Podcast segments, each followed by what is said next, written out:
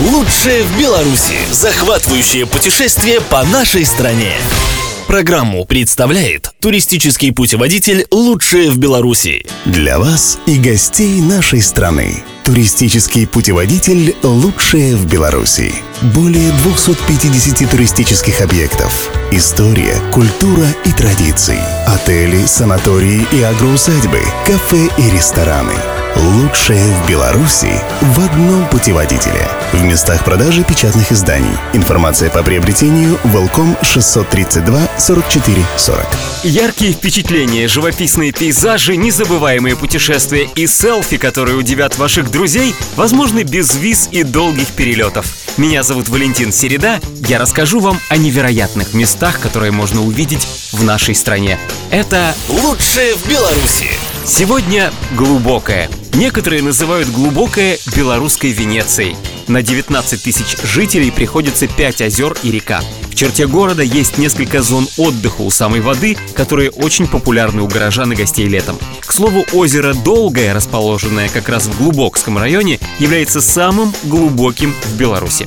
Обилие воды делает город очень живописным, особенно на закате, когда солнце отражается в воде. Не зачехляйте вашу камеру, вас ждут неповторимые кадры. На городском кладбище есть любимый горожанами металлический крест. На нем написано имя похороненного в этом месте немца Фердинанда Вильгельма фон Мюнхгаузена. Горожане уверяют, что это тот самый Мюнхгаузен, хоть и известно, что того самого барона звали Карл Фридрих Иероним. И умер он в родном Боденвердере, который находится в полутора тысячах километрах от Глубокого. Но любовь жителей глубокого к Мюнхгаузену на этом не заканчивается. С недавних пор в городе установлен памятник, где барон изображен верхом на ядре.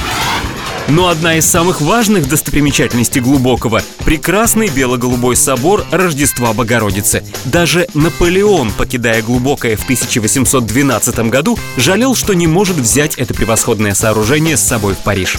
С недавних пор можно попасть в самое загадочное и необычное место городка – монастырские подвалы. Вход в подвалы расположен прямо в соборе Рождества Богородицы, в полу возле входа. Во времена СССР в подвалах располагался один из цехов консервного завода. Цех давно уже не существует, зато подвалы хранят множество тайн. А если вам надоест под землей, то на колокольне собора есть обзорная площадка, расположенная на высоте 34 метра. Оттуда вы сделаете несколько потрясающих панорамных кадров.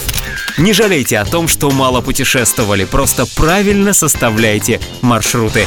С вами был Валентин Середа. До встречи в Беларуси. Лучшее в Беларуси.